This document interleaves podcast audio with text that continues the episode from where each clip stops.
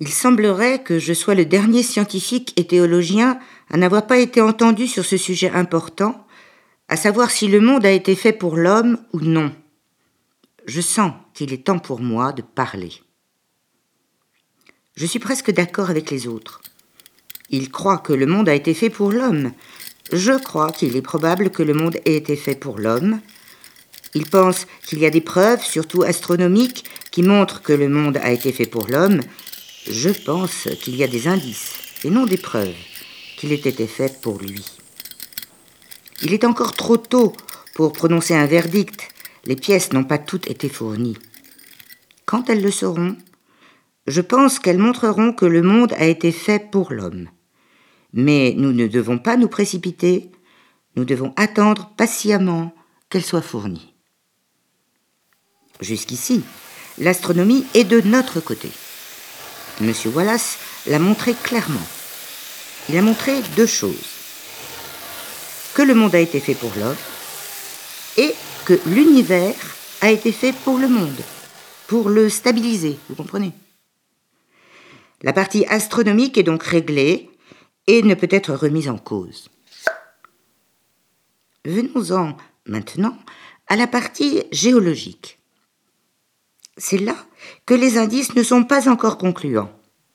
Ils s'accumulent d'heure en heure, chaque jour il en arrive tout le temps, mais naturellement ils arrivent avec la prudence et la circonspection géologique, et nous ne devons pas nous impatienter. Nous ne devons pas nous énerver, nous devons rester calmes et attendre. Perdre notre calme ne fera pas accélérer la géologie. Rien n'accélère la géologie. Faut beaucoup de temps pour préparer un monde pour l'homme. Ça ne se fait pas en un jour.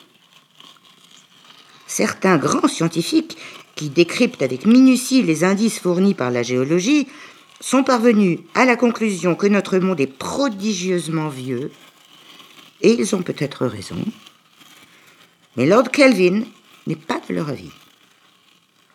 Il adopte un point de vue prudent et conservateur, se mettant ainsi à l'abri. Il est convaincu que le monde n'est pas aussi vieux que le pensent les autres. Étant donné que Lord Kelvin est la plus grande autorité scientifique vivante, je pense que nous devons nous incliner et accepter son point de vue. Il n'admet pas que le monde ait plus de 100 millions d'années. Il concède que c'est bien son âge, mais pas plus. Très bien. Selon ces chiffres, il a fallu 99 960 000 années pour préparer le monde pour l'homme, aussi impatient que fut sans nul doute le Créateur de le voir et de l'admirer. Mais une entreprise d'une telle envergure devait être menée avec prudence, scrupule et logique il était prévu que l'homme dût avoir l'huître. C'est pourquoi les premiers préparatifs furent entrepris pour l'huître. Très bien. Vous ne pouvez pas inventer l'huître de toutes pièces. Vous devez d'abord créer l'ancêtre de l'huître. Ça ne se fait pas en un jour. Pour commencer, vous devez créer une grande variété d'invertébrés.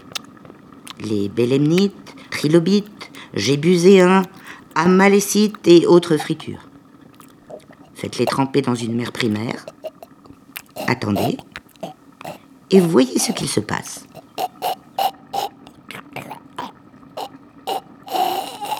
Certains résultats seront décevants. Les bélémnites, ammonites et consorts seront des échecs. Ils vont s'éteindre et disparaître au cours des 19 millions d'années d'expérimentation, mais tout n'est pas perdu puisque les Amalécites vont sauver la mise. Ils vont peu à peu se transformer en encrinites, stalactites, blablatites et autres au cours de cette sacrée réputation des siècles. Et les airs de l'Archéen et du Cambrien restent alors leurs rochers imposants dans des mers primaires. La première grande étape de la préparation du monde pour l'homme est enfin accomplie. L'huître est faite.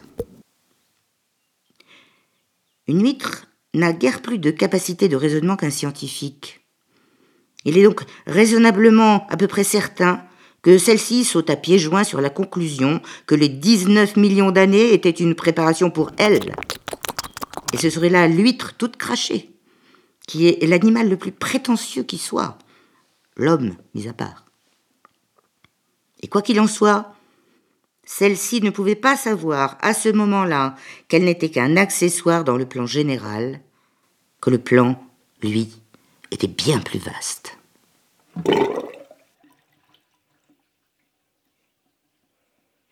L'huître étant aboutie, la prochaine étape dont il fallut s'occuper dans la préparation du monde pour l'homme fut le poisson. Le poisson et le charbon pour le griller. Alors, les vieilles mères du Silurien ouvrirent leurs eaux pour engendrer les poissons, et en même temps le grand chantier de construction des montagnes de 24 000 mètres de haut en vieux grès rouge pour y mettre au frais les fossiles commença.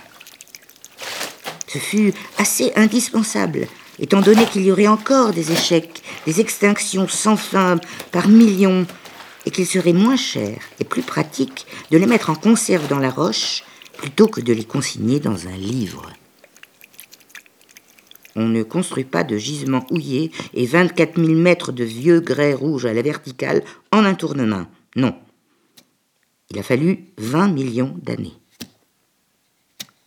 D'abord, un gisement houillé est une chose lente et pénible et fatigante à construire. Vous devez faire pousser d'énormes forêts de fougères arborescentes, de roseaux, de calamites, etc., dans une région marécageuse. Ensuite, vous devez les enfoncer, les soustraire à la vue et les laisser pourrir. Puis, vous devez faire couler des flots par-dessus pour les ensevelir sous plusieurs mètres de sédiments qui doivent encore avoir le temps de se solidifier et de devenir de la roche. Après, vous devez faire pousser une autre forêt par-dessus, la noyer et remettre une autre couche de sédiments et la durcir. Enfin, encore plus de forêts et encore plus de roches, couche après couche, sur 5 kilomètres de profondeur. Ah oui, c'est affreusement lent de construire des gisements houillés et de le faire correctement.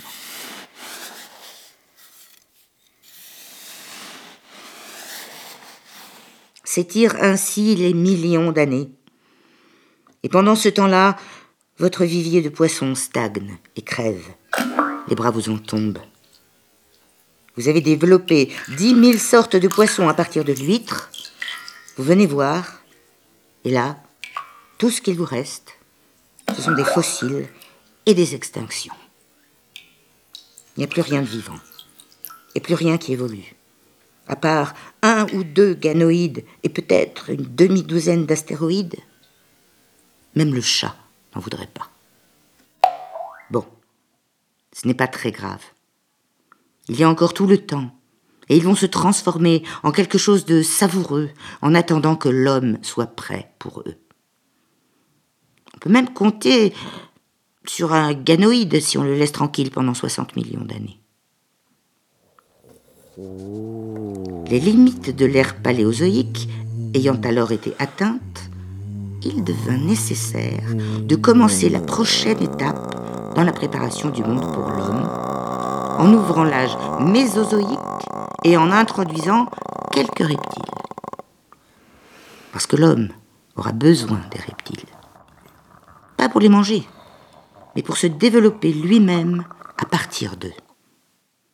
Ceci étant le point le plus important du plan général. Une large portion de temps fut dévolue à cet effet avec libéralité. 30 millions d'années. Et quelles merveilles ont suivi à partir des ganoïdes, des astéroïdes, des alcaloïdes restants furent développés dans une culture lente, régulière et scrupuleuse. Ces prodigieux sauriens qui rôdaient dans les vapeurs du monde en ces temps lointains, avec leurs têtes serpentines dressées à douze mètres de haut, leurs dix-huit mètres de corps et de queue, faisant la course et se mettant des raclés. Tous disparus maintenant. Hélas, tous éteints hormis une petite poignée d'arc-en-sauriens échoué solitaire, ici, parmi nous, sur ce rivage regulé, dans les marges du temps. Oui, il a bien fallu 30 millions d'années et 20 millions de reptiles pour en trouver un qui tienne assez longtemps, capable de se transformer en quelque chose d'autre et de passer à la prochaine étape du plan. Soudain, le ptérodactyle fit irruption dans le monde, déployant une solennité, une majesté impressionnante. Et la nature reconnut que le seuil du Cénozoïque avait été franchi et qu'une nouvelle période propice aux affaires s'ouvrait. Une nouvelle étape avait commencé dans la préparation du globe pour l'homme.